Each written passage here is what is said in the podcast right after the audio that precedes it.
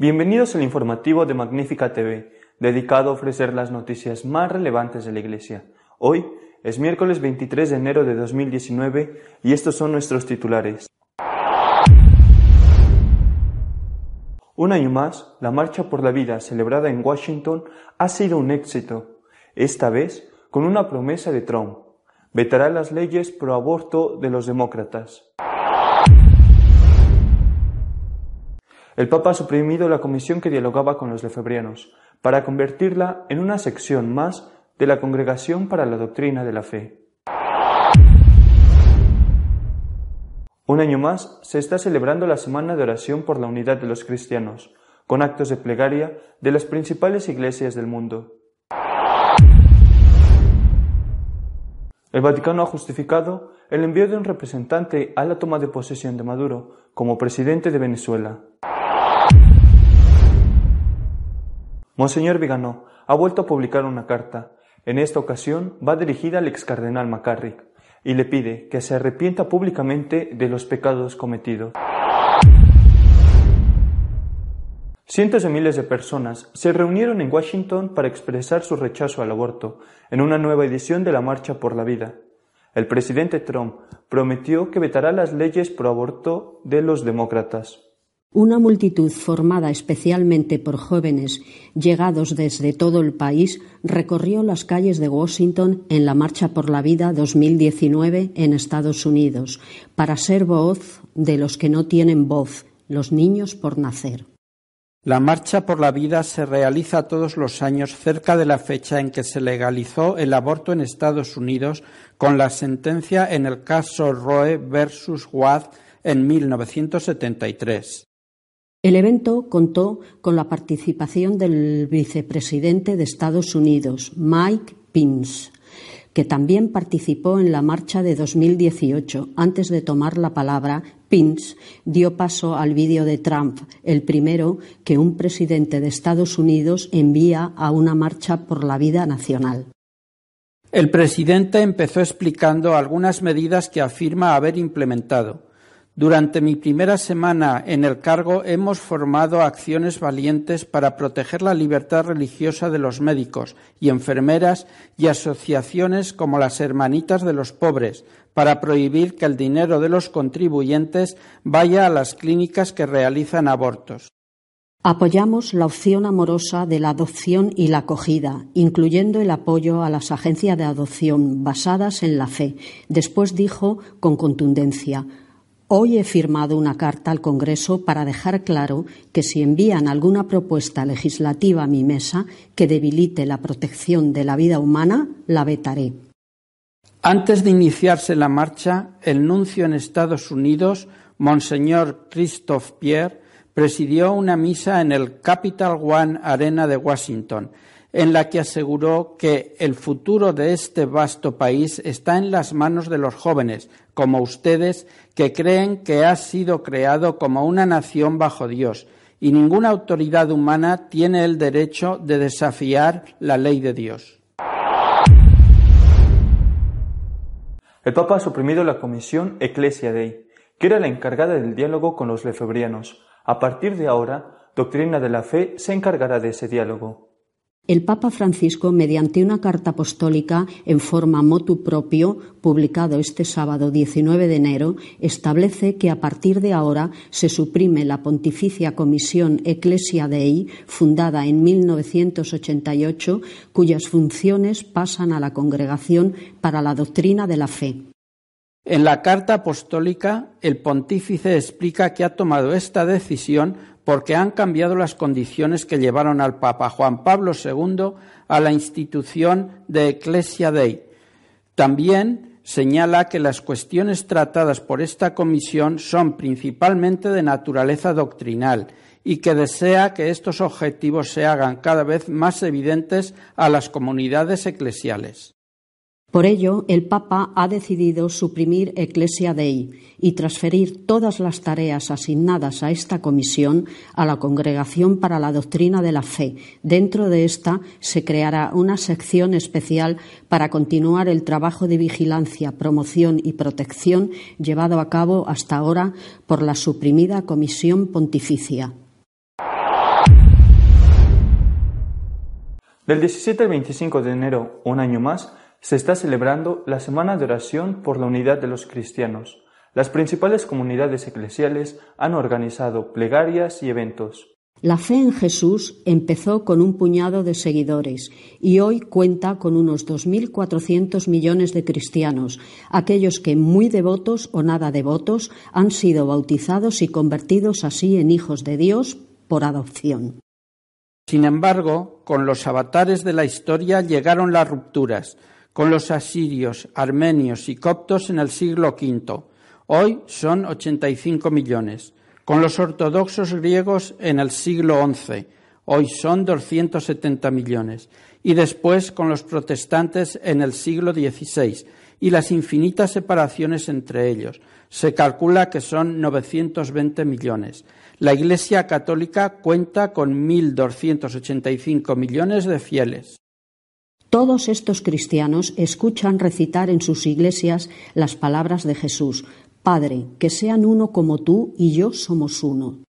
La unidad es, pues, un mandato de Cristo. Este jueves ha empezado la Semana de Oración por la Unidad de los Cristianos, que se celebra desde 1908 y este año lleva por título Actúa siempre con toda justicia.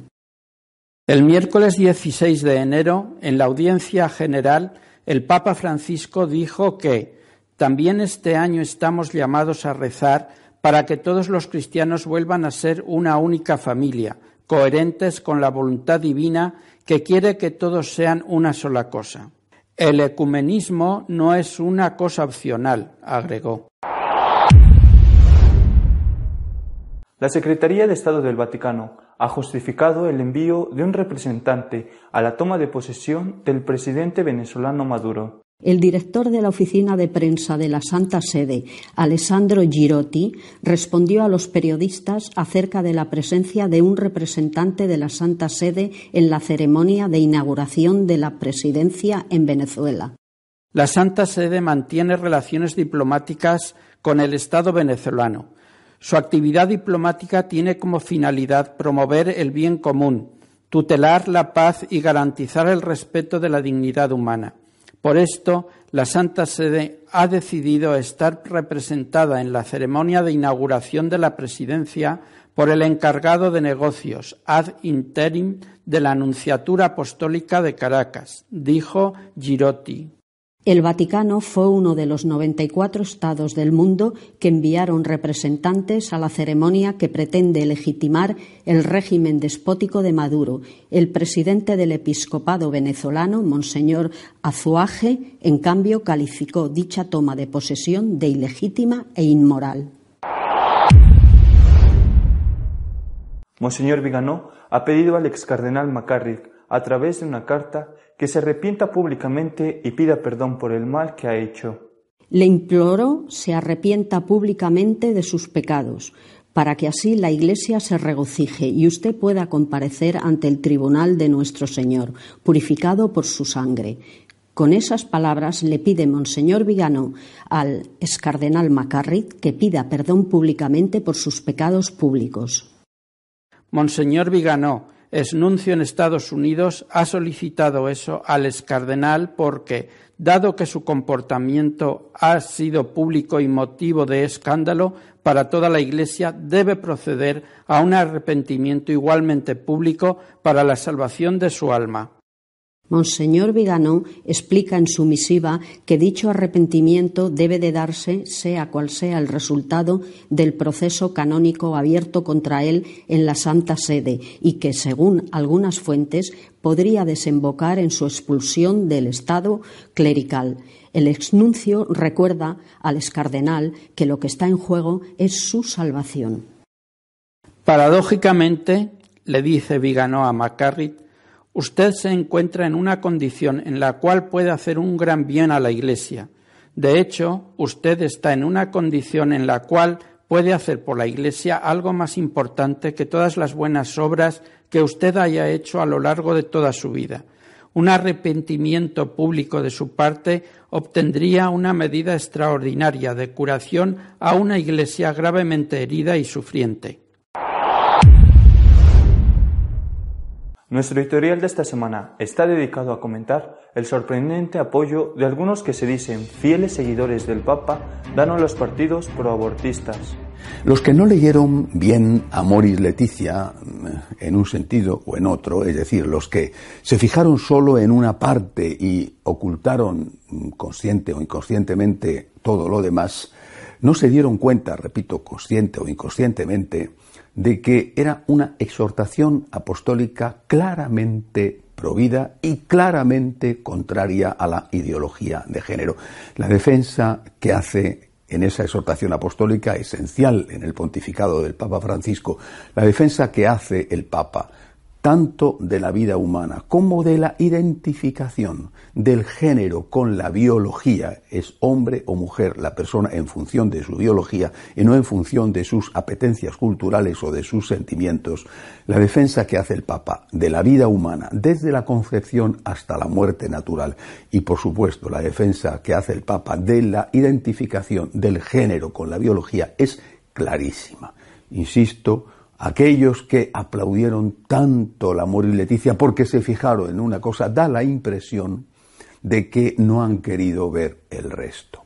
Y digo esto porque el Papa Francisco, para algunos, está pasando como alguien que no está a favor de la vida, no está en contra del aborto. Esto es una injusticia. Esto no es así. El Papa Francisco lo que ha querido es ampliar el concepto de defensa de la vida humana, desde la concepción hasta la muerte natural. Claro, pero también tener en cuenta los legítimos derechos, por ejemplo, de los obreros, el derecho a cobrar un salario digno, o los legítimos derechos, no los que no son legítimos derechos, de los emigrantes. Ha ampliado el concepto de defensa de la vida humana pero no lo ha reducido de ninguna manera. La Iglesia con el Papa Francisco es tan pro-life como lo fue con San Juan Pablo II o como lo ha sido con el Papa Benedicto XVI. Eh, eh, no querer ver esto es ocultar de forma, repito, consciente o inconsciente la realidad.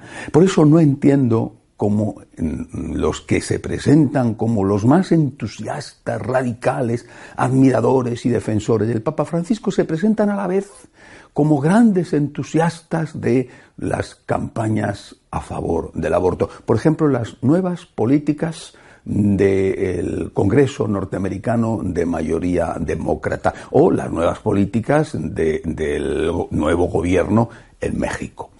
Los demócratas norteamericanos, mm, vamos, no han perdido casi un minuto en llegar a controlar el Congreso para enseguida intentar em, plantear una ley que podrá ser vetada o no por Trump, para plantear una ley que subvencione el aborto incluso fuera de las fronteras de Estados Unidos.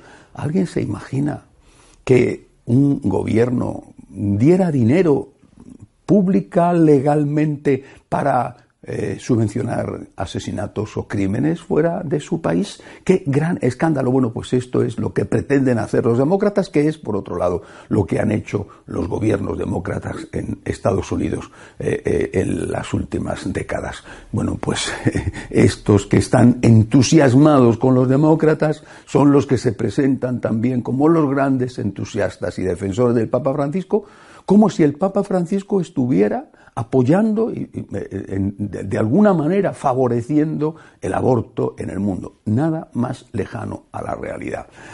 He dicho ya muchas veces, pero de verdad es que cansa y agota tener que decirlo una vez más, que estos que se presentan a sí mismos como los grandes amigos del Papa Francisco, como sus portavoces, sin serlo, son en realidad sus peores enemigos, porque están dando una imagen distorsionada y falsa de él.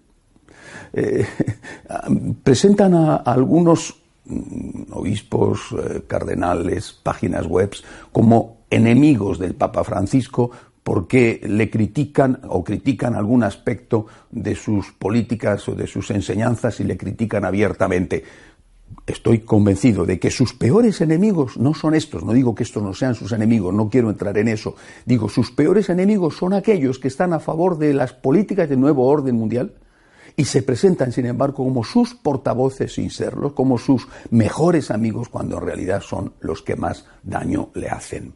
No podemos estar con el Papa y con el aborto. No podemos. No podemos estar aplaudiendo a los demócratas norteamericanos o a los eh, nuevos gobernantes de México, por ejemplo, que pretenden también ampliar el aborto.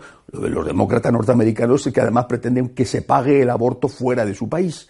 No podemos estar con el Papa Francisco y con estos. Es imposible. Es decir, o se está entusiasmado con el Papa y por lo tanto a favor de la vida, o se está en contra del Papa y, como es lógico, en contra de la vida.